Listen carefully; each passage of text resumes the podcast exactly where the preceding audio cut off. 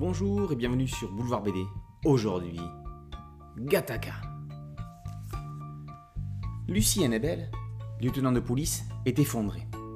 Comment l'assassin de ses filles a-t-il pu réussir à se suicider dans sa cellule? L'homme a dessiné sur un mur une image à l'envers. Deux enfants qui jouent, deux arbres, un soleil. De son côté, Charcot est envoyé dans un centre d'études de primates. Eva Lutz, une primatologue, a été retrouvée en charpie dans la cage d'un singe. L'animal est-il le meurtrier? Ces derniers mois, Eva Lutz avait demandé à voir des prisonniers condamnés pour des crimes extrêmement violents. Les deux affaires sont liées. Il n'en fallait pas plus pour que Hennebel et Charcot refassent équipe ensemble. Après le syndrome E, Sylvain Renberg adapte un nouveau roman de Franck Tilliez. On retrouve les enquêteurs que l'on connaissait plus d'un an après que leur chemin ne se soit séparé.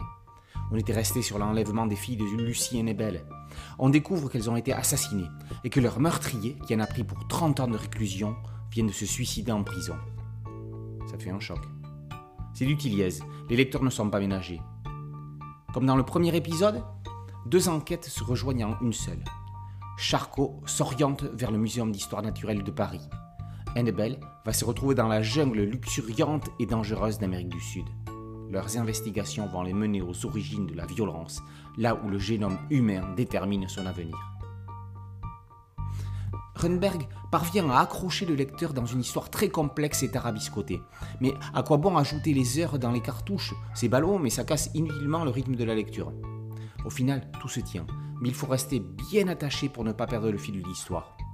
Clin d'œil au film Bienvenue à Gataka, le titre Gataka nous confirme qu'on entre dans une histoire de génétique et dans les spirales de l'ADN. Valeur sûre de la BD réaliste, le staccanoviste Luc Brahi met le paquet dans la violence. Son découpage est efficace et dynamique.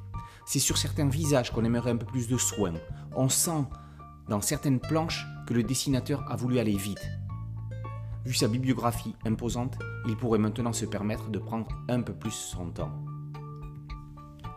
Il n'est pas nécessaire d'avoir lu le syndrome E pour comprendre Gataka, et l'enquête est résolue à la fin. Cependant, les enquêtes de Charcot et Nebel forment un triptyque dans la bibliographie de Franck Iliès. L'adaptation du troisième volet, Atomka, est déjà annoncée.